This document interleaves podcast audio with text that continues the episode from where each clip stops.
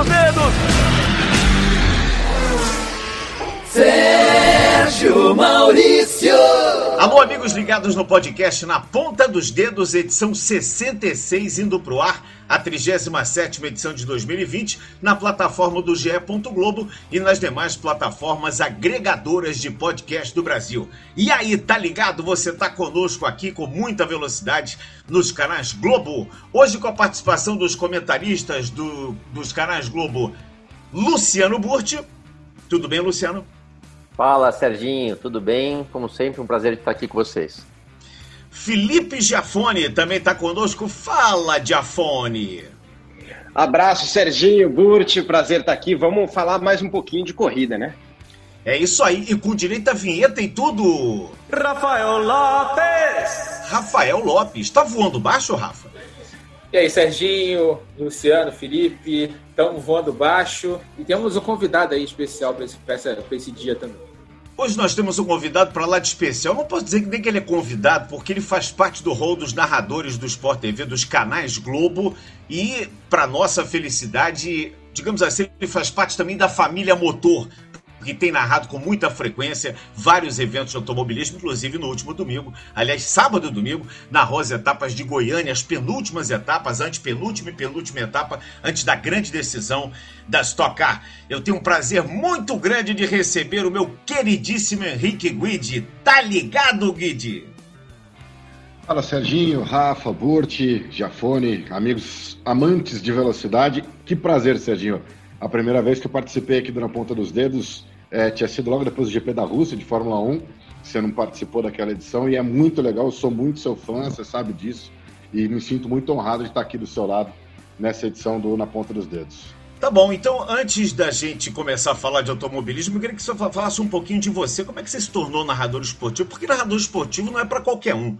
É, é, uma profissão que muitos almejam, mas poucos conseguem. Como é que foi sua trajetória? O que, que te levou a isso? Eu, por exemplo, narrava jogo de botão quando era pequeno, com 5 anos. Eu acho que eu já era narrador esportivo naquela época. Eu fui só aprimorando. Mas como é que você chegou à narração esportiva, Guide? Serginho, eu, eu fui um pouquinho diferente. Eu, quando era criança, eu não tinha o sonho de ser narrador, eu tinha o sonho de ser repórter esportivo. Eu sempre soube que eu queria trabalhar com esporte muito por conta daquela equipe do Luciano do Vale, da Band, na década de 90, né? Com o nosso J. Júnior, com o Genaro de Oliveira, Alexandre Santos, Silvio Luiz. Eu sempre gostei muito, via muito, imitava, mas não imaginava ser narrador. Quando eu virei repórter, aqui mesmo, é, quando eu fui estagiário aqui na Globo, na verdade, é, um dia me disseram, por causa da voz grave e tal, poxa, você tinha que tentar ser narrador. A gente está com poucos narradores aqui, né? Porque isso foi em 2009. Quando eu fui para a Rádio Globo em 2010, eu era repórter ainda. O Gustavo Villani sai da Rádio Globo é, para ir para a Estadão ESPN. O Guga era narrador da Rádio Globo. E quando ele sai, eu digo para ele: pô, Guga, que legal, bacana, um dia eu quero narrar também. Aí eu já comecei a pegar a pilha e ele contou para Oscar Ulisses. Ele entrou na sala dos caras e falou: Oscar, o Guide quer narrar. Desde então, a partir de então, os Oscar Ulisses começa a me colocar nos jogos postos. Para quem não sabe, o jogo posto é a rádio tem sempre um, a jornada do jogo principal, né? E eu geralmente fazia o jogo que a TV Globo transmitia. É, eu fazia os postos. E sempre quando tinha pênalti ou falta no giro do placar, eu narrava. O Oscar começou a me dar essa moral. Eu tentei é, voltar para o Sport TV aí já não mais como, é, como estagiário, né?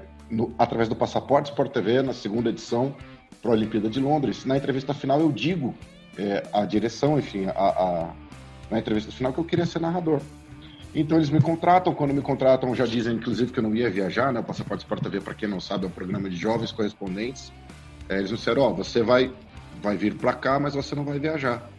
Isso foi em 2011. No começo de 2013, um dia, o Alfredo Toné, que foi nosso, nosso gerente de eventos, me chama, estou escovando o dente na televisão, tinha acabado de voltar de uma entrevista com o Vanderlei Silva, né, lutador de MMA, ele fala, poxa, o pessoal tá falando que você precisa começar a narrar, eu já tinha feito uns testes e tinha ido bem, Aí falou, vamos fazer mais teste? Eu falei, vamos. Ele falou, ah, quer saber? Teste nada. Se eu te botar no Premiere, você segura? Eu falei, seguro. Aí vamos lá. Ele foi até a mesa dele, me colocou no Ituano e Guarani, nunca vou esquecer.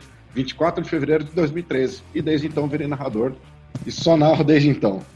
O rádio, ele dá essa bagagem, né? O rádio, ele, ele traz para quem vem para a televisão digamos assim, entre aspas, uma facilidade a mais, porque o rádio ele é o poder da imaginação. E quando você chega na televisão, você só tem que florear um pouco, porque o telespectador não precisa imaginar, ele está vendo a imagem, né, Guide?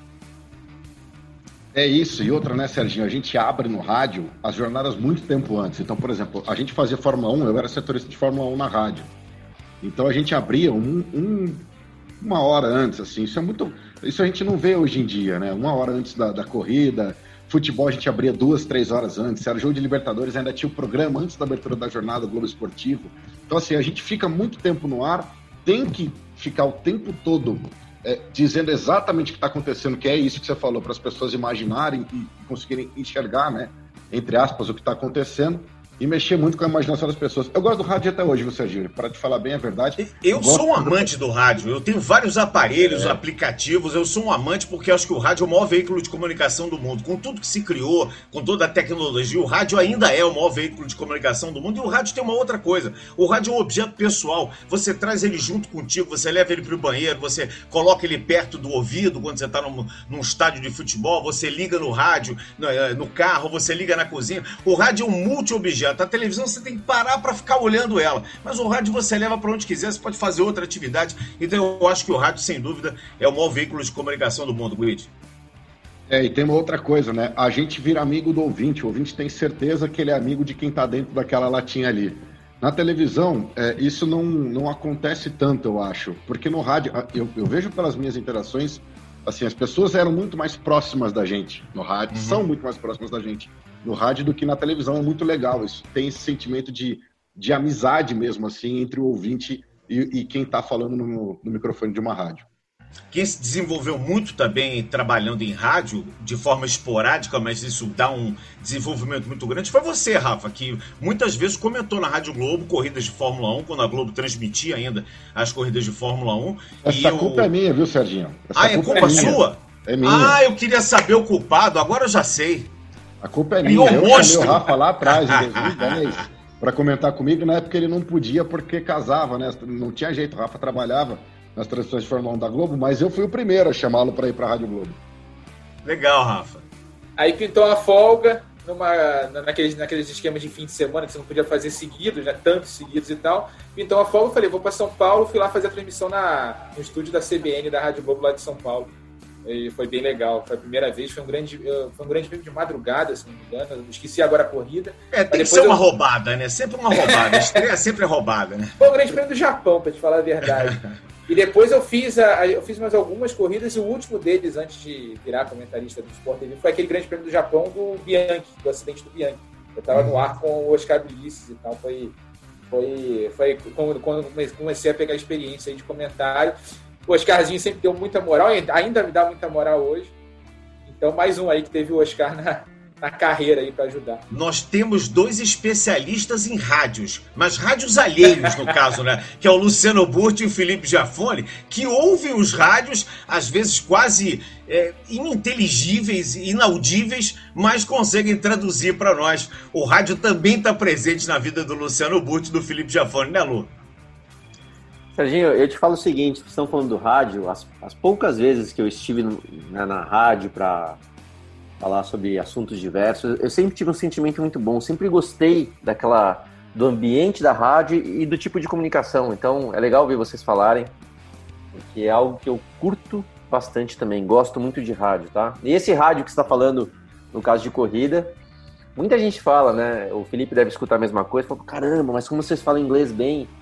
Não é somente o inglês, não é falar bem, entender bem. Aliás, o Rafa tem, tem ido muito bem com os rádios também. É entender o que está acontecendo, porque você pesca duas, três palavras e entende o conteúdo daquilo, né? Então você consegue traduzir é, por estar tá entendendo o que está acontecendo. E não, não necessariamente entender a frase inteira que ele falou em inglês. Às vezes eu peço ajuda pro, pro Felipe também, porque não dá para escutar tudo. Que nem eu falei, o Rafa tem ido muito bem na tradução. Então é algo que, que é bacana de fazer sim. O rádio é tão importante, Jafone, que nas corridas de Fórmula 1 as pessoas alugam equipamentos para poder ouvir os rádios né, da, das equipes, os rádios é, dos pilotos. Né? Às vezes até mais de um equipamento para ouvir as equipes, isso é muito legal também, porque não é. A gente está falando aqui do rádio como veículo de comunicação, mas essa, esse tipo de rádio, um rádio restrito, ele também é um veículo de comunicação, ele também situa, situa sinaliza para o espectador aquilo que está acontecendo na equipe. Com certeza, Serginho. Eu queria, na verdade, imagina que bacana seria na época do, do Senna, Piquet, a gente poder ouvir o rádio deles na época, né? Uma coisa que veio muito depois. E com certeza, como eles sabiam que ninguém, que não estavam é, sendo ouvidos, é, com certeza rolava é, muita coisa ali, né? Você imagina aquela do Senna arrancando Prost vice-versa, depois o que, que o que, que, não entrou no rádio. Então hoje os pilotos têm que se policiar um pouco mais. É, e, e, aquilo né, que o Burt falou um pouco, do Rafa, é, obviamente tem coisas. Eu, eu lembro quando eu fui chamado para fazer parte do grupo, o Globo vai nas coisas de Fórmula 1, e ainda eu falei para o Alfredo, eu falei, cara, mas esses rádios de Fórmula 1 eu nunca prestei muita atenção assim, porque uma coisa é se ouvir né, no ar, hoje em dia está um pouco mais claro, mas é, o negócio vai dificultando, né? É, é, um inglês britânico, que não é o inglês que eu estava acostumado, né? Fiquei 10 anos nos Estados Unidos, e, e o americano, para mim, sempre soa muito mais fácil você não ter o sotaque, são poucos pilotos de fora, né? Então eu sempre estava muito acostumado, toda vez que tinha um engenheiro britânico, para mim era, era, era, era mais complicado. É, mas enfim, daí depois você vai pegando os, o, o, jeito, né? E as gírias, no fundo, não, não, sai muito né, do contexto do mundo que a gente está acostumado.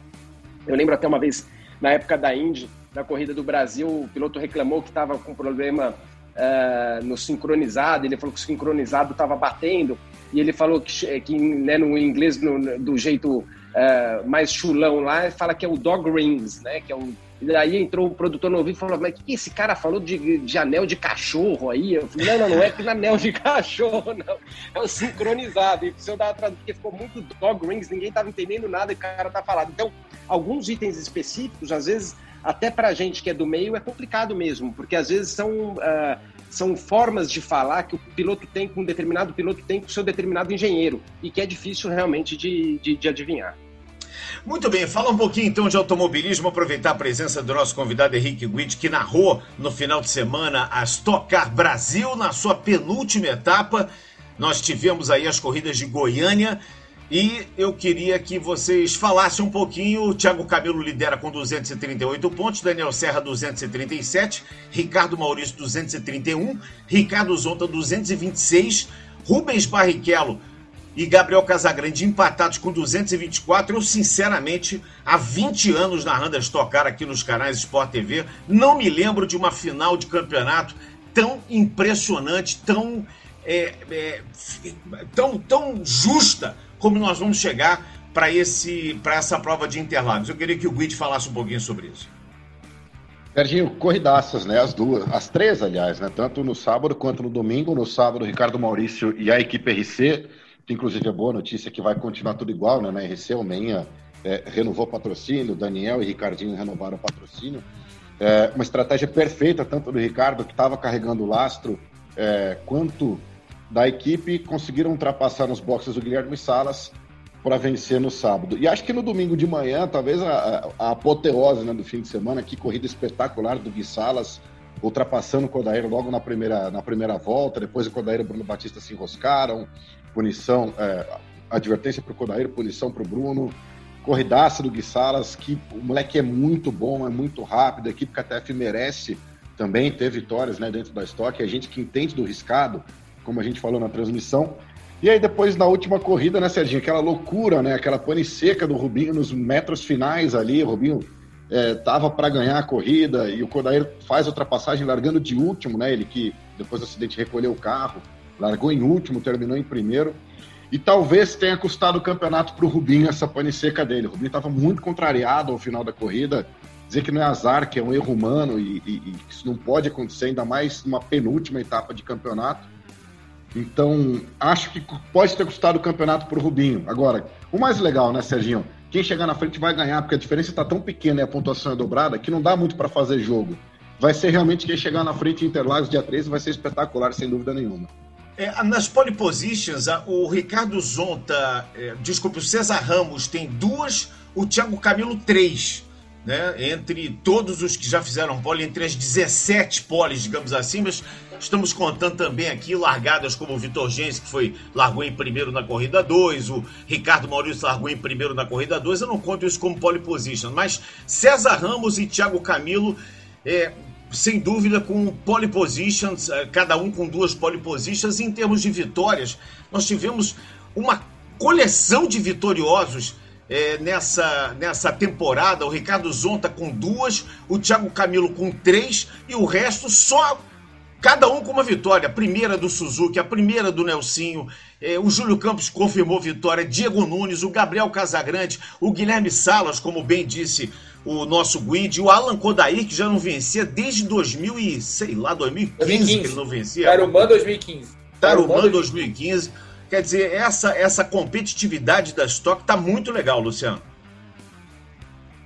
Sérgio, sem dúvida, sem dúvida, é mais um ano que você tem duas marcas de carro de verdade, né? Que antes era o adesivo ou a carenagem, agora são motores diferentes, é, são, né? o carro é diferente, então tem parte aerodinâmica, por isso tem esses specs aí de, de tentar equilibrar a categoria, um trabalho difícil para a JL que produz os carros e que tenta, obviamente, nivelar isso tudo. Mas eu digo o seguinte, você vê que também o, o, a gente tem que lembrar, né? Tudo, tudo vem da questão técnica. Eu vou dizer da minha época de estoque, a maior parte dela, eu não é que foi azar nem nada, mas infelizmente eu tive numa equipe de ponta, de verdade, foi a equipe do Meinha por um ano apenas. Foi meu primeiro ano na categoria. E não continuei por até por erros também da, da minha parte em ter feito algumas escolhas. Isso, né, na carreira de muitas pessoas acontece, às vezes para o lado bom, para o lado ruim.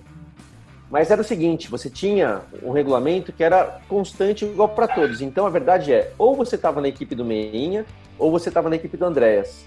E era sempre esse o campeão, não tinha outra equipe.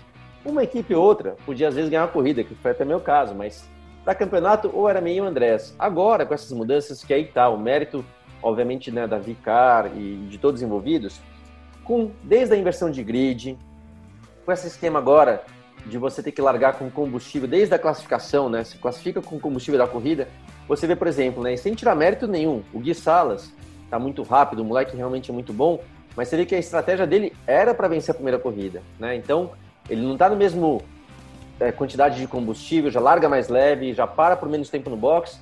Em relação a outros caras extremamente competitivos, com carros até de repente melhores, caso do Daniel Serra, do Ricardo Maurício, do Thiago Camilo, então, assim, é, essas mudanças técnicas permitem que vários pilotos de várias equipes tenham a condição de brigar pela vitória. É, o regulamento é igual para todo mundo, você faz escolhas, mas dá chance. Na minha época não tinha essa chance, né? Então era uma categoria que, entre aspas, eram carros iguais, mas nunca foram carros, carros iguais. Então, essa receita da Stock, eu acho que realmente deu certo. Tá aqui a prova esse ano, né? Que vocês falaram. Realmente, quem vencer a última prova vai, ou quem chegar na frente vai, vai levar o campeonato. É, por conta da pandemia, teve a questão do descarte. O descarte eu não gosto muito, tá? Mas concorda, né? Foi até o Felipe que me, falou sobre a decisão deles, porque né, na pandemia alguém, alguns pilotos poderiam pegar Covid, ficar de fora de uma, duas corridas. Então o descarte foi né, justo para esse ano, mas é, a única coisa que eu tiraria para o próximo ano, até o laço também, não sei, tem que pensar um respeito, mas a fórmula da Stock está funcionando para justamente ter vários vencedores diferentes, o que é legal para quem está aqui do lado de fora. É, eu quero fazer aqui, inclusive, uma, digamos, uma meia-culpa, porque no início disso tudo eu fui contra tudo isso. Eu fui contra o lastro, eu fui contra o descarte. E a gente acaba sendo surpreendido, porque de repente acontece uma situação como essa. O lastro teve peso sim, né? Teve peso grande eh, em, em quem o carregou, obviamente né? É peso nos dois sentidos, né? Peso no sentido técnico e peso no sentido de peso mesmo. Andar com 30 quilos a mais, andar com 20 quilos a mais, vocês dois pilotos sabem muito bem que não é fácil. O regulamento previu é, é, ajustes técnicos, é, equilíbrios, né, equalizações técnicas que foram muito bem-vindas, porque no início o Toyota Corolla deu um esticão e o Chevrolet Cruz conseguiu equiparar, né, a gente vê agora uma disputa de igual para igual, mas uma coisa está pecando ainda, e aí eu vou pedir a palavra do Felipe Giafone, porque além de tudo ele também é, é, é um cara formado, é um cara é, que entende demais da parte técnica como comissário de pista. A CBA precisa ter um pouco mais de agilidade. A CBA precisa se movimentar um pouco mais. Não dá para a gente sair do autódromo achando que tem um resultado e o resultado no dia seguinte ser outro. Isso é ruim para a categoria. O automobilismo não pode ser assim dessa forma. A gente sabe que existem muitas variáveis, muitos recursos, mas há de se encontrar o um meio de ter uma agilidade maior e principalmente entre uma prova e outra, porque já que se sabe que existe isso, há de se ter uma forma mais rápida de resolver as coisas. Eu sei que talvez eu esteja falando de uma forma muito puritana, Felipe Jafone, mas esse é o meu pensamento. Não, Sérgio, eu acho que você está coberto de razão aí. Uh, é, né, a, gente, a gente fica frustrado né, quando vê isso aí. Uh, eu participo, né, tenho participado dessa, desse treinamento dos comissários, mas ao mesmo tempo, é, né, eu sei o quanto que é difícil porque eu já tive lá dentro. Então, toda vez que sai gente xingando o comissário, eu fico meio com o pé atrás, porque uh, eu já tive como comissário dentro de algumas provas de estoque. Tem, existe erros, existem, mas existem situações que são complicadas de analisar. Né? Vamos lembrar, vamos levar para o futebol. Futebol você tem uh, 22 carinhas lá correndo atrás de uma bola e a câmera tá filmando a bola. E 90% das coisas acontecem onde está a bola. Né? Então é, é muito mais fácil de você julgar. E mesmo assim, no futebol, a gente às vezes fica na dúvida se foi pênalti, se não foi, se foi falta ou não foi, o juiz não viu direito, não deu direito, até mesmo com o VAR. Em corrida, você tem lá até 30 pilotos uh, na pista, onde as ações acontecem em todos os lugares, né? Acontece lá na frente, no meio, atrás, nos boxes, e, e nem sempre você pega uh, as imagens. E quando você pega uma imagem que não é boa, ela pode te atrapalhar, dependendo do ponto. E daí, aí que entra essa demora, né, Sérgio? Então, o que que acontece? Se o comissário, se eles, uh, como já foi feito no passado, se eles é, toma uma atitude, vem na câmera. Eu te falo que isso aí, eu lembro no kart, eu dei uma bandeira preta pro moleque, eu que dei autorizei, falei, dá a bandeira preta que isso aí tá aprontando. Aí eu fui ver depois com calma e vi a board dele, eu pedi milhões de desculpas que não era para preta. Então, uh, quando você analisa rápido, com um ângulo de imagem uh, não ideal e você toma atitude, você está correndo um sério risco de fazer uma besteira, principalmente nessa nessa situação do campeonato. A gente não poderia falar assim, ah, mas todos os pilotos são iguais? São iguais, mas na cabeça do comissário, seja ele de Fórmula 1 ou da Stock Car ou do kart, a hora que você fala, pô, se eu penalizar aqui ou um Ricardo Maurício, ou um Zonto, Thiago Camilo, isso vai mudar todo o cenário do campeonato, o cara, vamos falar bem português, cara, claro, para não falar besteira, fica com, né, morrendo de medo de fazer besteira. Então, o que que acontece? eles acabam falando assim, não, não vamos, vamos ver isso depois com calma, vamos pegar um board da frente, um board de trás, analisar pelo lado, pelo outro. Só que daí acontece esse erro que você falou, Serginho. Você falou, pô, mas daí depois a gente vai ter um, um resultado lá para frente, que também é ruim. Então, eles ficam numa situação que se der um tiro para resolver rápido, eles podem errar. Se esperar demais, também é um erro. Na Fórmula 1, uh, né, é pedido lá, uh, principalmente quando no finalzinho, eles falam assim, ó, faltando três, quatro voltas do final da corrida, meu, precisa ser a jato. Uh, né, você, é a mesma coisa quando acontece um acidente de largada, que é, que é normal. Dois pilotos batem, os dois estão fora, esquece, nem olha para esses dois. É falar depois da corrida que você não vai fazer nada para mudar a vida dos dois, entendeu? Então é um jeito de você ganhar tempo e, e, analisar os outros incidentes. Então tem um monte de manha, eu acho que a CBA está no caminho certo, mas concordo, é, é muito chato você ter que ouvir uma mudança de resultado no dia seguinte. É, essa, essa agilidade, eu acho que ela é, ela é absolutamente necessária. Se o, se o comissário fica aí com medo de punir, ou se ele tem, sei lá, algum, é, alguma dúvida, óbvio que ele vai ter que tirar essa dúvida depois. Mas o que acontece é que para o telespectador, para nós narradores, para o Guide, por exemplo, pode falar isso, isso é, é uma coisa difícil para você explicar.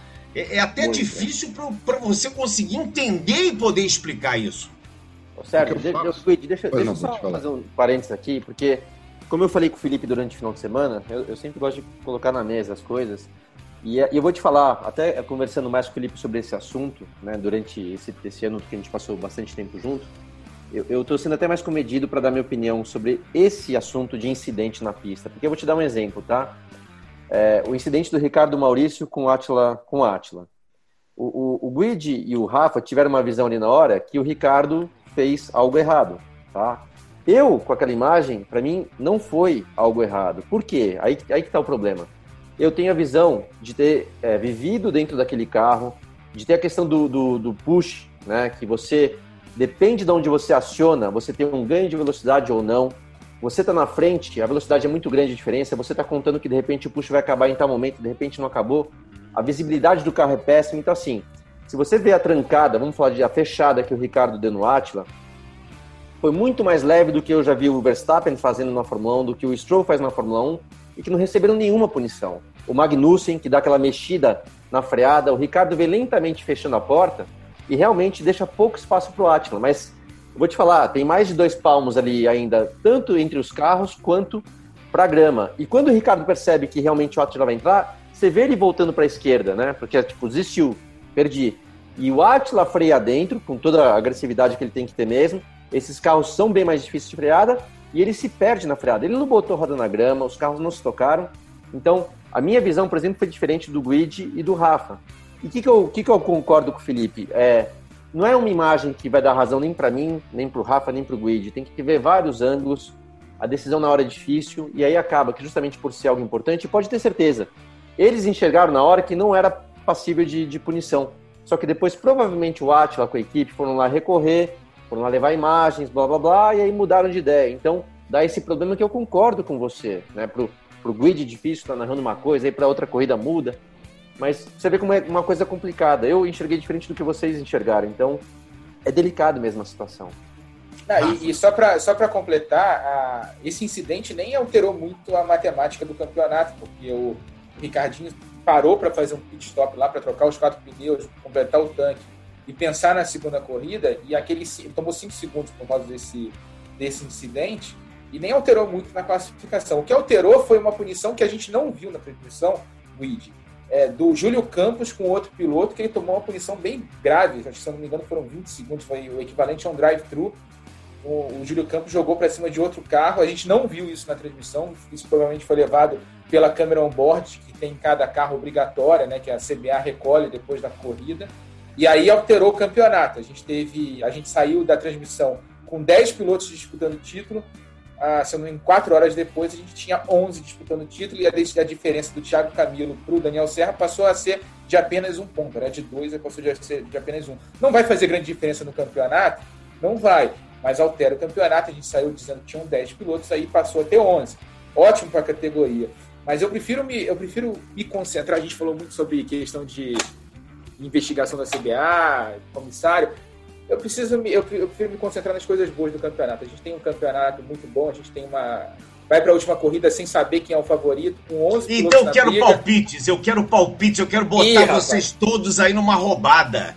Eu quero palpites para ver quem será o campeão da Stock Car. Lembrando mais uma vez, Thiago Camilo lidera, Daniel Serra, que é o atual tricampeão, está em segundo. Ricardo Maurício, que tem dois títulos, está em terceiro. Ricardo Zonta, que nunca venceu um campeonato, é quarto. Gabriel Casagrande, outro que não venceu o campeonato, é quinto. Rubinho Barrichello, campeão de 2014, é sexto. César Ramos, também não venceu o campeonato, ainda é sétimo. Alan Kodair, Guilherme Salas, até o Guilherme Salas, ele tem 190 pontos. Depois o Diego tem 185, ou seja, tem um bolo de pelo menos 11 pilotos. Ó. Tiago, Daniel, Ricardo, Zonta, Casagrande, Barrichello, César, Kodair, Salas, Diego Nunes e Nelson Piquet, esses estão lutando diretamente pelo título. Eu Vai quero palpites agora. Daniel Serra, na bucha. Ih, rapaz. Que isso, o Guide não tá quis deixando... saber com essa voz grossa. Daniel Serra, tetracampeão. Estão deixando, é... tricampeão, deixando o tricampeão gostar do campeonato, é isso, né, né Guide? É, é isso, e, e acho assim, a estratégia do, do Meinha para somar pontos em Goiânia, mais uma vez, ela foi muito boa. E é impressionante como essa redução de altura no PEC 2 dos Chevrolet para os Toyota melhorou muito o Chevrolet. A gente estava uma dúvida, aí o Rafa, um pouco antes da corrida de Goiânia, porque a Curitiba foram bem mas a reta de Curitiba era um pouquinho menor que a de Goiânia. A de Goiânia é maior e os carros da Chevrolet foram ainda melhor, tirando o Rubinho ali no final, que, enfim, azar ou não, erro humano ou não, mas o Rubinho ia ganhar a segunda corrida.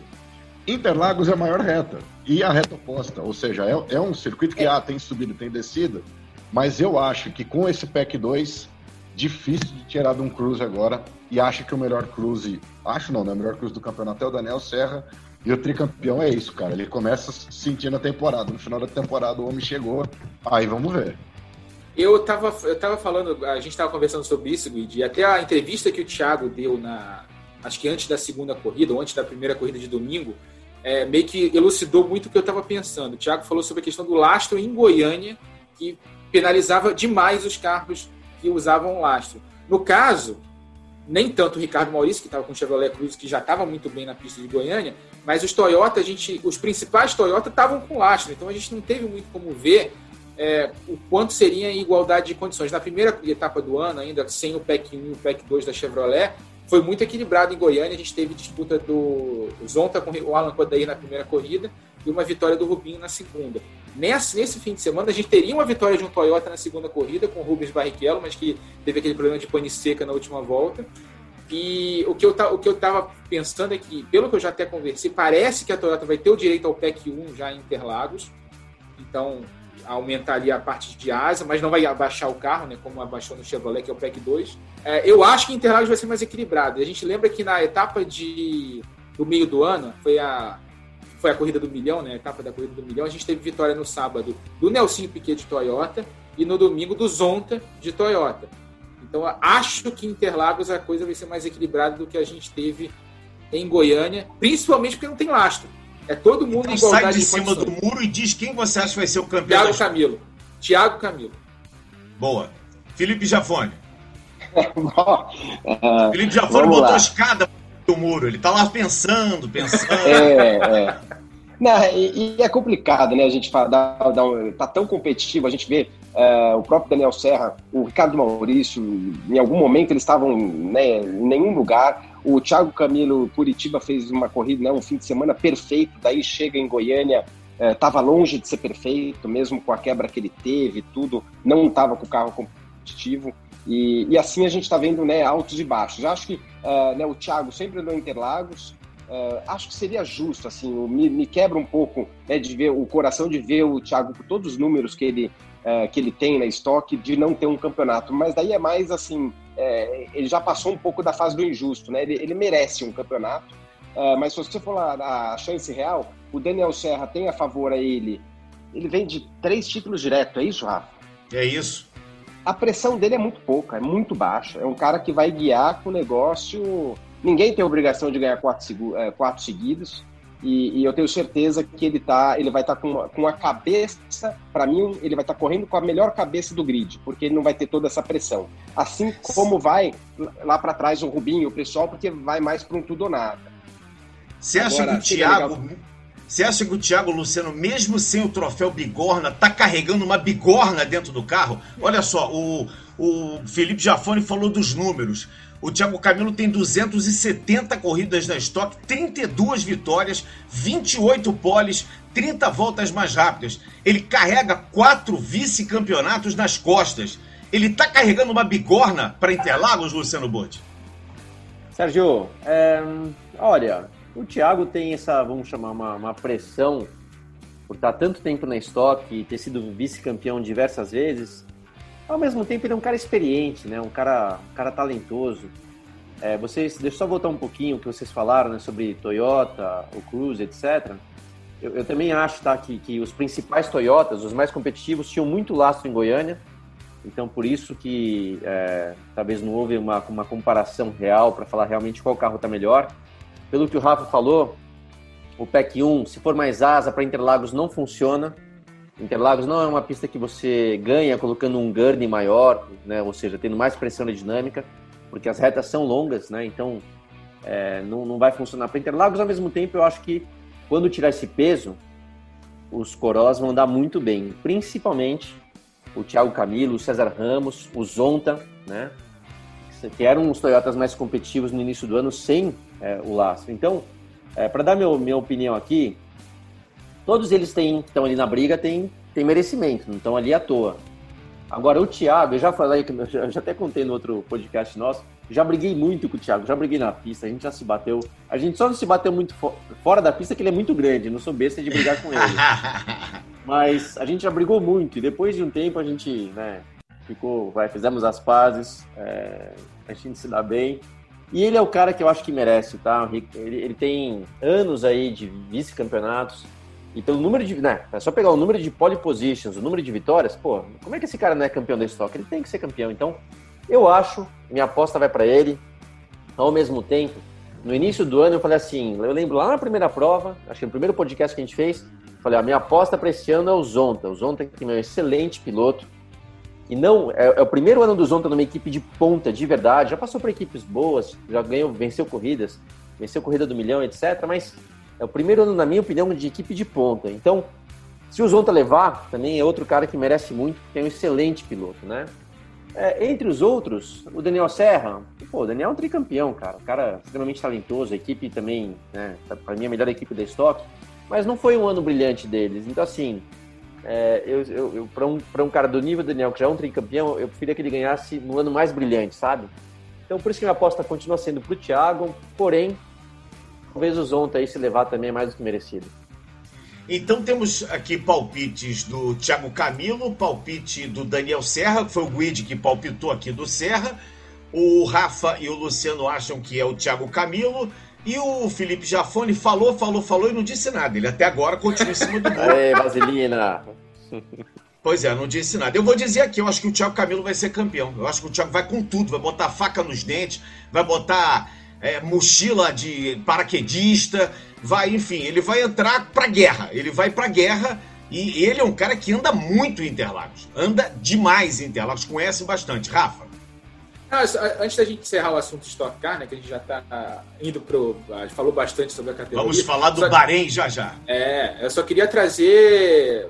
A gente estava falando sobre a questão da temporada ser bastante equilibrada. Eu queria trazer elogiar, né? Porque a gente teve, viu várias equipes ganhando corrida esse ano. A gente viu a KTF surgindo com um grande investimento ali. Guilherme Salas andando muito rápido nessas últimas é, duas etapas, principalmente. Eles acharam a mão, é, do, principalmente nesse esquema de três corridas né, seguidas, assim, no fim de semana. Eles foram para a primeira corrida com toda a ousadia e para a primeira corrida do domingo com toda a ousadia e deu muito certo com o Guilherme Salas, tanto em Curitiba quanto em Goiânia. A gente viu a volta do Alan, do Alan Podair, a Blau crescendo lá com uma parceria junto com a equipe TMG do Thiago Meneghel, o Maurício Diego Fontinete. também, né? Diego, Diego Nunes também ganhou corrida esse ano. A gente viu vários personagens que não figuravam ali nas primeiras posições é, voltando a aparecer na categoria. A gente agora, no final do ano, a gente teve o Meinha crescendo de novo, né? Que o Meinha começou mal o ano e é o chefe de equipe mais antigo da, da, da Stock Car, crescendo agora nessa parte final do ano, talvez na hora certa, tanto com o Ricardo quanto com o Daniel Serra. Aliás, olho no Ricardo Maurício, que tinha, lá em Goiânia, deu show de ultrapassagem né, nas corridas, tanto na corrida 1 quanto na corrida 2 de domingo, né? Então é bom ficar de olho porque a gente tem. Mas eu acho que é uma grande notícia e acho que essa troca dos carros para esse ano, usando o monobloco do Corolla, o monobloco do Cruze, né, com o motor da Toyota, com o motor da Chevrolet, foi um grande acerto da categoria. As corridas, a gente não teve uma corrida chata nessa temporada, gente, todas as corridas tiveram alguma movimentação. Então acho que foi um grande acerto, a Stock Car está no caminho certo. E foi uma temporada espetacular e que vai ter uma decisão espetacular em Interlagos. Quem chegar na frente leva, vai ser bem legal. Muito bem, então no dia 13 de dezembro, marque aí na sua agenda, final de semana dos dias 12 e 13 de dezembro, a grande final da Stock Car Interlagos, corrida única, 40 minutos mais uma volta, treino classificatório no sábado, corrida no domingo, e você vai curtir, claro, todas as emoções nos canais Sport TV, também no, na, na, na TV Globo. Falar um pouquinho de Fórmula 1, próximo final de semana, grande prêmio do Bahrein, com um horário diferente, a gente já já vai passar o serviço, Lewis Hamilton heptacampeão mundial, já conseguiu seu sétimo título, empatou com o Schumacher em número de títulos, ultrapassou o Schumacher em número de vitórias. Aonde vai parar esse Lewis Hamilton, Henrique Guidi? Olha, Serginho, onde vai parar, não sei. Espero que demore muito para ele parar ainda, né? Porque tá muito legal da gente ver, não só dentro da pista o Lewis Hamilton, né? Acho que o Hamilton tá levando os esportistas de grande nível, né, os craques de todos os esportes, o Hamilton e os jogadores da NBA, LeBron James, é, enfim, estão levando o esporte a um outro nível no sentido social. Acho que o termo de inclusão no esporte é redefinido a partir de Lewis Hamilton. Heptacampeão do mundo, provavelmente o melhor da história quando parar, se já não for, mas eu gosto muito de ver o Hamilton é, sendo o personagem Lewis Hamilton e não apenas o atleta. Deve se tornar agora cavaleiro da Ordem Britânica, né? Essa semana até o Andy Murray ontem falou que, poxa, é, já está na hora do Hamilton ser companheiro dele, né? O, o Andy Murray tenista que é. Só o Palácio de Buckingham não vê isso, né? É o Andy Murray tem que falar, né? Só o Palácio de Buckingham não vê isso, mas tudo bem, deixa pra lá. E, e assim, a gente desconfia, e muita gente fala, inclusive, que até algo racista não se dá uma, uma ordem da, da, cavalaria britânica pro Hamilton, porque não faz nenhum sentido isso. O cara é maior da história de, um, de uma competição que ela é, poxa, se ela não é britânica, é, é, ela tem tudo a ver com, com o Reino Unido, e, né? Que é, e que é outros que fizeram menos já ganharam isso. isso é, o mais incrível é isso. Se, se, se, nota, se nota claramente um racismo nesse, nesse sentido. Exato. Então, assim, é, dentro da pista, espero que o Hamilton. Estão ah, até negociando com a Mercedes, se vai ou não vai. Ele quer viajar menos, né? A gente até deve falar mais disso. Ah, ele quer viajar mas... para estoque, então fica aqui no Brasil só, tá tranquilo. Seria lindo, né? Não ia ser uma má ideia, não. Ele e Felipe Massa. Felipe Massa ano que vem, Felipe Massa, vamos ficar de olho. Mas é, fala, desculpe. Não, é isso. Assim, é, o Hamilton, acho que a gente vai esperar mais um show dele, vai ser legal, né? De ver essa pista do Bahrein aí, diferentona. É, mas eu queria muito ficar de olho, Serginho, tanto na Renault quanto na McLaren. Assim, eu, eu quero muito ver essas equipes de pelotão intermediário é, meio que se batendo aí, entre aspas, né? Não, obviamente não literalmente, num circuito diferentão como esse, cara. Eu acho que a briga ali pelos quarto, quinto, sexto lugares ali vai ser cada vez melhor, porque a Fórmula 1, eu já disse isso da outra vez, né? A gente aprendeu esse ano a ver o grid inteiro da Fórmula 1 e não só a, a, a luta pela ponta, né? E temos corridas cada vez mais legais exatamente nessas brigas. É, o Toto Wolff, chefão da Mercedes, ele defendeu muito a dupla Hamilton e Bottas, o Felipe Jafone. Ele disse assim: temos dois homens fortes, é matéria inclusive do GE. Globo. É, matéria que o Rafa, inclusive, foi, foi, foi o, o, o, articulador dessa matéria. É, eu te pergunto o seguinte: é para levantar a moral do Bottas, né? Porque a moral dele tá lá embaixo, né? É, é eu, o Hamilton ele tem esse, esse lance de sempre trazer o companheiro de equipe para cima, exceto o Nico Rosberg, né? O resto, porque obviamente se ele falar que o cara é ruim, ele está se jogando para baixo ao mesmo tempo. Mas hoje saiu até uma matéria interessante do, uh, do Sainz, falando que uh, né, alguns, pouquíssimos pilotos bateriam o Hamilton na Mercedes. Ele, ele colocou uma situação uh, curiosa. Ele falou: se o Hamilton saísse do grid da Fórmula 1, e aí eu acho que qualquer piloto do grid se tivesse no Mercedes, na, no carro atual da Mercedes, poderia vencer uma prova. Agora, com o Hamilton lá, essa, né, ganhar dele durante 20 provas, aí o bicho pega. Tipo assim, são pouqu, talvez pouquíssimos conseguiriam isso aí. Acho que o Sainz, a primeira vez que saiu essa matéria, até falei, Ih, lá, é, é, outro falando besteira, mas não, depois que você lê, você fala, não, é isso mesmo. Ele falou, uh, o, né, o Sainz falando, uh, eu fiquei analisando de perto uh, né, as classificações, quando, como ele lidar com a pressão, como o cara é muito bom, né? É, é, um fora da média. Então, só que só a partir da hora que um piloto guia na mesma equipe é que você pode se falar. Ele falou, né, comparar Carlos Sainz com Hamilton, eu só vou saber a real se o dia eu estiver do lado dele. A mesma coisa foi com Senna e Schumacher, assim que ele citou, então muito bacana, né? É por aí, o cara é diferenciado, mas está no melhor carro não por acaso, né? E, e também não, a Mercedes não quer colocar um piloto à altura para não criar uma confusão da equipe. Então, pronto, é Hamilton. É, eu acho que é uma situação muito parecida, o Luciano pode é, falar melhor até, uma situação como era o Schumacher, quer dizer, era, era quase que impossível derrotar o Schumacher quando ele estava na Ferrari, porque ele tinha equipe toda para ele, todo mundo trabalhava para ele, lá na Ferrari tinha até cláusula, não sei se existe isso lá no, no contrato do Bottas, mas tinha cláusula no contrato, quer dizer, é, é, é, é aquele binômio perfeito, né? Piloto e equipe ali encaixadinhos e ganhando títulos mundiais. Sérgio, eu vou até repetir algo que eu já contei aqui, e vale a pena para traduzir isso que você está falando do Schumacher na Ferrari. O dia que eu fui lá, primeira vez que eu fui na, lá em Maranello para negociar com o Jean Todt para me tornar piloto de teste da Ferrari, foi no finalzinho de 2001. Ele, a gente estava conversando e ele falou, ó, falou o seguinte: dizem aí que o Schumacher manda aqui. Isso não é verdade, mas tudo que ele pede a gente faz. Entendeu? Então, basicamente é isso. Ele não manda, mas tudo que ele pedir, a gente vai lá e obedece e Ele faz. pede com jeitinho, ele pede com jeitinho. E, e realmente, né, no caso do, do, do Schumacher, que para mim, eu sempre falo, né, eu aprendi com o Michael, meu, o cara na pista era incrível, óbvio, mas aprendi muito o lado gestor dele fora do carro, né? Ele montou, ele ajudou real, realmente a montar aquela equipe. Não foi por acaso que tinha lá. É, o Jean Todt já estava, mas Ross Brown, Rory Byrne, é, toda essa turma que veio, o Binotto já estava lá na parte de motores. Então, assim, é, o, os engenheiros que ele trouxe, é, ele teve um papel fundamental e, consequentemente, a equipe estava né, na, na, na, na, linha dele. O Rubinho, né, que eu saiba, tá, Sérgio? Ele não tinha nenhuma cláusula fundamental, você é número dois. Mas, cara, o Rubens é um dos caras mais autoconfiantes que eu conheço, porque ele realmente foi para a Ferrari achando que ele ia dar pau no Schumacher. E, e no, as vitórias que ele teve lá não foram à toa, porque ele acreditava. Eu, no lugar dele, não teria tanta autoconfiança assim. Porque além de ser o Schumacher, o cara mandava na equipe, mas o Rubinho tentou, pelo menos, né? Quanto brigou, tanto é que pediu para sair no final. Mas o Hamilton, é, eu vejo um cara. Até uma coisa que eu gosto dele, ele não é um cara que briga fora do carro, que tenta montar a equipe para ele, ele vai lá, sente e guia. Ele é um cara muito polido nesse sentido. Mesmo com o Rosberg, e eu não simpatizo nem um pouco, e dá para ver que é um cara casca, você pode ver que o Hamilton se bater algumas vezes, mas coisas de corrida, nunca brigou, nunca tentou fazer algo para equipe trabalhar melhor para ele, ele vai lá, sente e guia. Isso foi com todos os companheiros que ele teve, né? Mesmo lá com o Alonso no primeiro ano dele, pô, e o Alonso talvez seja um dos piores para ter como companheiro de equipe, o Hamilton sempre sentou e acelerou. Então, cara, eu acho que ele merece muito, ele vai continuar nessa. Vamos lembrar que ano que vem os carros serão os mesmos desse ano. Óbvio que sempre vai ter uma evolução aerodinâmica, uma aqui, outra ali.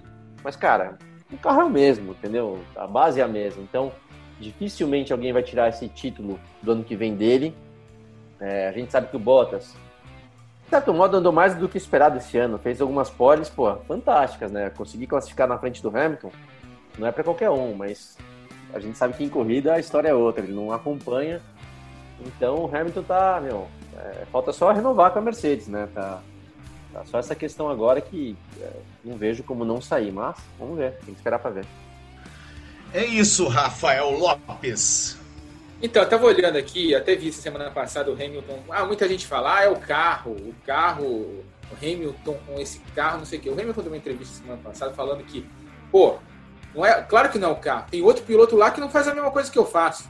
É, o Rosberg, inclusive, essa semana se disse muito feliz com o heptacampeonato, porque ele disse assim, pô, ele ganhou o hepta, mas eu fui o companheiro de equipe que conseguiu bater ele. Quer dizer, ele, ele falou, esse heptacampeonato, ele valoriza ainda mais o título que eu tive, o título de 2016.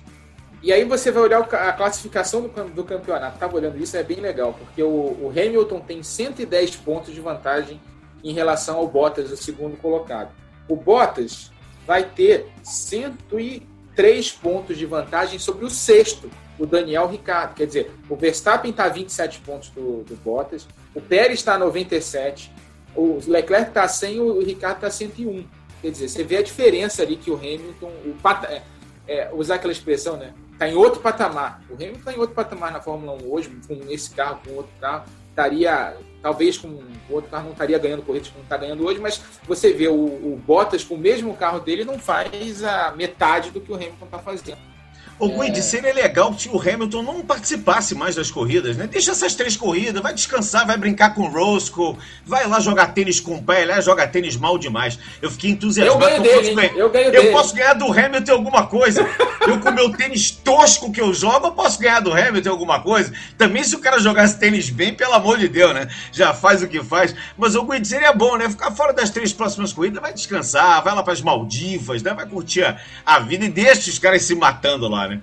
Aquele slice do Anthony Hamilton. Depois procura esse vídeo aí, você que tá nos você não viu. Você, é viu o drop shot, você viu o drop shot que ele deu e o Hamilton é não consegue pegar? Ridícula, é ridícula a chegada do Hamilton na bola, mas, mas foi legal. É isso, né, Sergio? Se ele quer viajar menos, pô, já pode começar em 2020, não tem pois problema. É.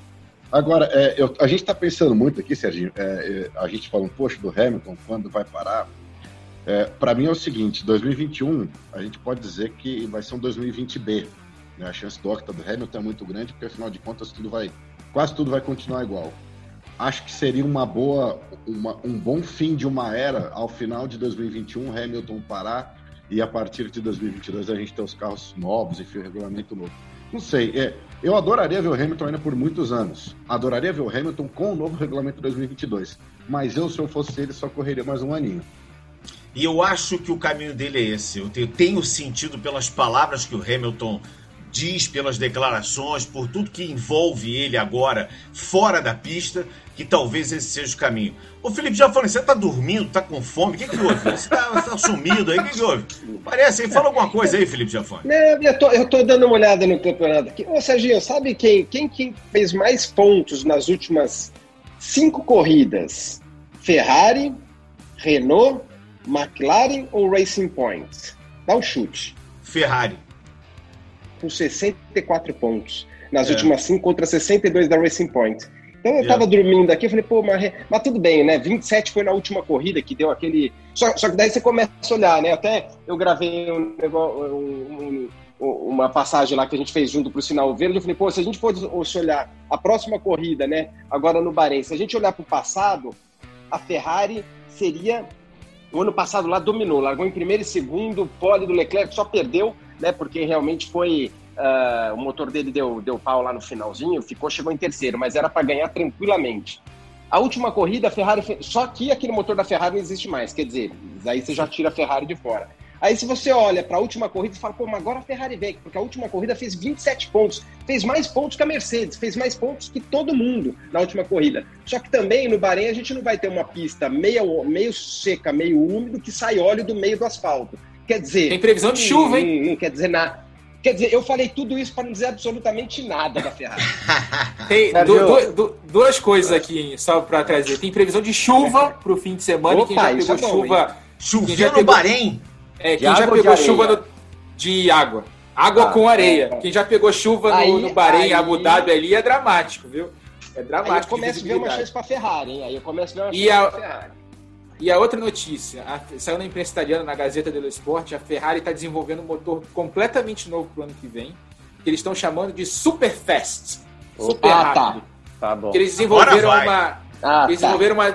O Segundo, segundo a matéria da Gazeta, desenvolveram uma tecnologia que acelera a queima de combustível dentro do motor a combustão e que isso daria uma potência extra aí. Ó, o novo motor da Ferrari aí. Tô vendo, ó, Tô vendo Fala, que isso fala, aí acho que é, é desenvolvimento da JL lá na Granja Viana. Opa! Mas já deixa eu aproveitar, sério. Você perguntou que você falou que o Felipe estava aí dormindo. Como eu sou um cara que não gosto, eu não gosto de fazer bullying. Aliás, bullying hoje em dia é uma coisa proibida, né? Eu sei, eu Pode também acho. fazer isso. É, eu Pode. também acho. Então, tá falando, você tá falando, Felipe, é que podcast é apenas áudio, não dá pra ver vídeo. No começo aqui que eu entrei, que eu vi todo mundo aqui na telinha que a gente tá, Aham. e vi um senhor de óculos, super grisalho.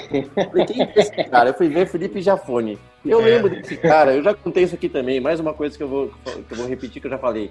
Esse cara de kart, né, o kart número 15, branco da ZF, macacão azul, andando em Interlagos, meu. Falei, caramba, como é que esse cara anda assim, cara? Esse cara é muito top, eu nunca vou conseguir andar assim. Moleque novo, até bonitinho, loirinho. Só que esse cara que tá aí hoje não é Felipe Jafone, eu não, mal reconheci esse cara. Então, assim, além de estar ficando velho, tá aí meio dormindo em pé. É um reclamar senhorzinho, é um senhorzinho. eu vou reclamar outra coisa. O Grid, o Grid não deixa. A gente já fez algumas transmissões de caminhão.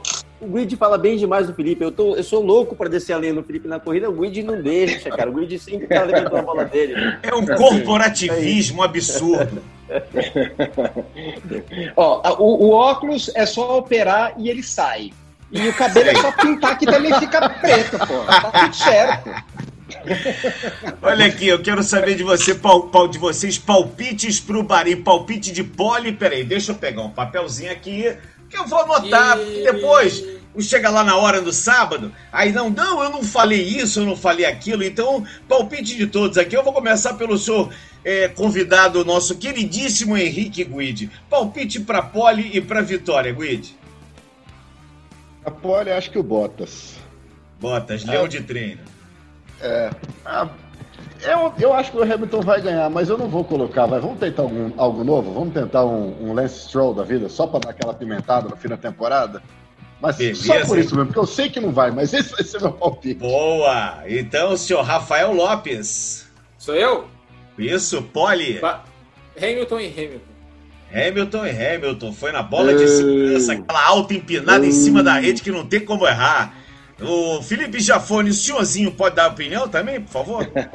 muito, o Rafa foi muito Hamilton Hamilton. Daí tá muito fácil, Rafa, esse negócio. Vamos também dar ah, uma. Vou, vou pro lado eu sempre, vai eu sempre jogo contra a banca. Dessa vez eu fui na é, bola de segurança. Você falou que vai chover no Bahrein, quer dizer, já não vai ser qualquer corrida. E como o Burt lembrou, tem areia pra burro lá. Água. Tu vai de Latifi e Russell, então, né? É, é praticamente, praticamente, ó. Eu acho que. O, olha lá, o Pérez, hein?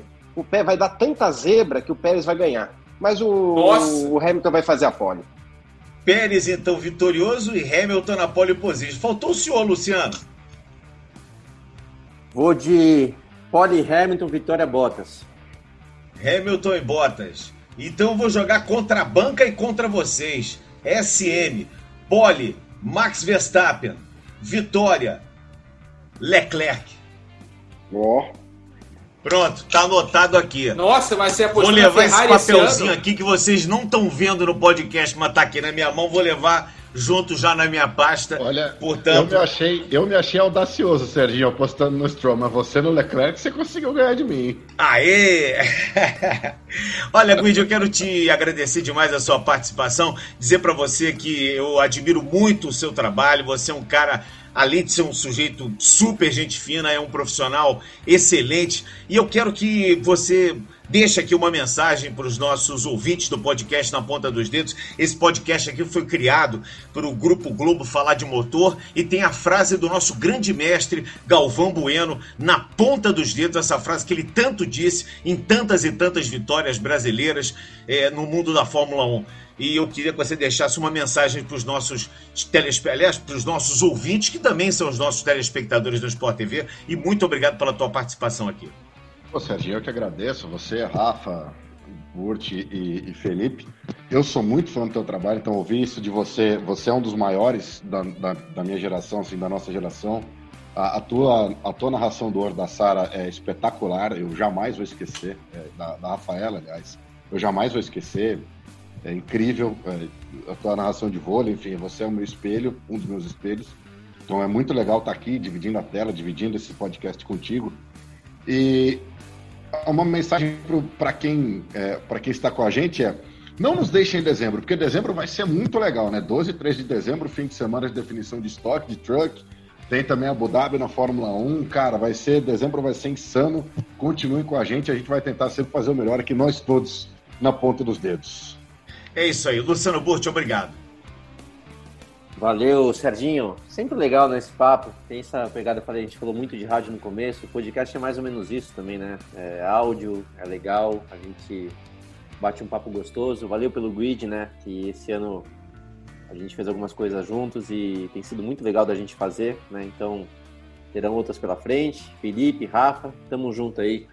E venha as próximas de, de Fórmula 1, porque a estoque, é, eu não vou estar tá participando justamente por estar justamente o final de semana, meu, super completo. Estoque, Abu Dhabi, enfim, vai ser bem animado. Felipe Jafone, já tá liberado para almoçar, Felipe. Depois você pode dar aquele cochilo tranquilo nesse ar-condicionado na Granja Viana, nesse escritório aí que tem.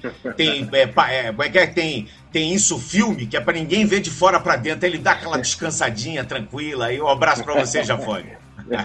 um abraço, Serginho, um abraço para todos aí.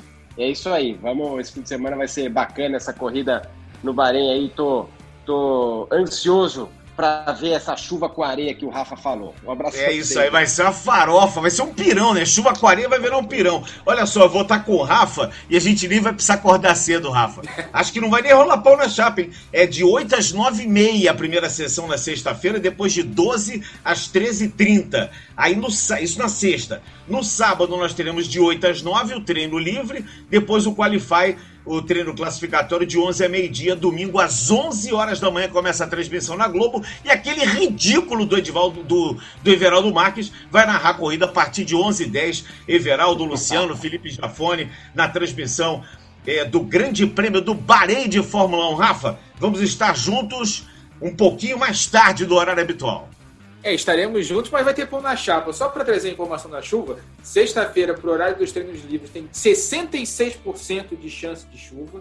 No sábado, tem 44%, e no domingo, para a hora da corrida, 56% de chance de chuva no Bahrein. Quem já pegou chuva em Abu Dhabi, ali no Bahrein, eu peguei uma, um temporal voltando do, do Grande Prêmio de Abu Dhabi de 2014, dirigindo, você não enxerga dois palmos na frente porque tem chuva e areia. É, é, é desesperador. É, feliz, de, feliz de fazer aqui o podcast com o Guide. Fizemos muita transmissão junto, Porsche Cup, Copa Truck, esse ano Stock Car. Ah, eu acho que com ele e o Sérgio, acho que eu estou mais ou menos no mesmo número de transmissões assim com esse ano fazendo a Fórmula 1. São que os bom. dois caras que eu mais fiz transmissão aí ao longo dessa, desses anos de comentarista. Obrigado aí pela audiência. Vamos estar junto na sexta-feira, treino livre. Tem Endurance Brasil, a gente vai exibir é, em horário alternativo no domingo pela manhã, antes da Fórmula 1. Então vai ter bastante ação aí para vocês verem. E no final de semana, do dia 13 de dezembro, tem além da Stock, além da Fórmula 1, tem Brasileiro de Kart. E, na, no dia 20 de dezembro, que é o encerramento do ano no Sport TV de motor, tem a decisão da Endurance Brasil e também a última, o último fim de semana do Brasileiro de Kart. Quer dizer, o ano só acaba no Natal. Muito bem, mais uma vez agradecendo aqui a participação do Henrique Guide como nosso convidado especial, abrilhantando aqui o nosso programa. O podcast Na Ponta dos Dedos, edição 66, foi para conta a 37 edição de 2020 na plataforma do GE. Globo e nas demais plataformas agregadoras de podcast do Brasil. Este podcast tem a edição do Bruno Mesquita e do Maurício Mota, coordenação do Rafael Barros e gerência do André Amaral. Um grande abraço a todos e aí, tá ligado? Velocidade nos canais Globo Globo Emoção na pista. Na ponta dos dedos.